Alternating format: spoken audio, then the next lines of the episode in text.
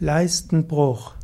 Leistenbruch ist eine recht häufig vorkommende Erkrankung, eine der Hauptgründe für Operationen. 80 Prozent aller Leistenbrüche, Leistenhernien treten bei Männern auf.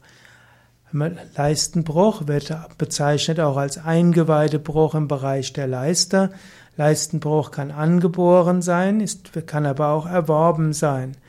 Bei einem Leistenbruch kommt es zu einer sackartigen Ausstülpung des Bauchfells und äh, das kann dann, das, das kann kommen, weil eine Lücke in der Bauchdecke ist, eben im Bereich des Leistenkanals.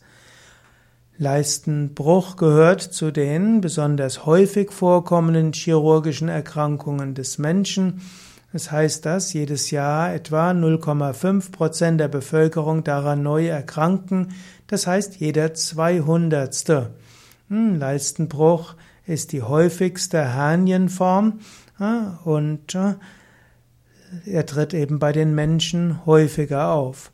Also Leistenbruch, auch Inguinalhernie genannt, heißt, dass im Bereich des Leistenkanals eine Schwachstelle sein kann, die ist in der sogenannten Bruchpforte. Und dort können dann Teile der Eingeweide, zum Beispiel Teile des Darms aus der Bauchhöhle hervorkommen. Letztlich muss man einen Leistenbruch operieren und da gibt es auch heute gute Operationen dafür. Und dort äh, braucht man jetzt auch nicht äh, zu sehr zögern, denn man kann zwar die Gedärme wieder reindrücken und theoretisch könnte man mit Yoga-Übungen wie Umkehrstellungen und mit äh, Uddiyana Bandha, Agnisara einiges machen, um etwas zu stärken, aber letztlich, wenn dort schon etwas durchgebrochen ist und schon mal ein Stück Darm draußen gewesen ist, dann wird das immer wieder geschehen.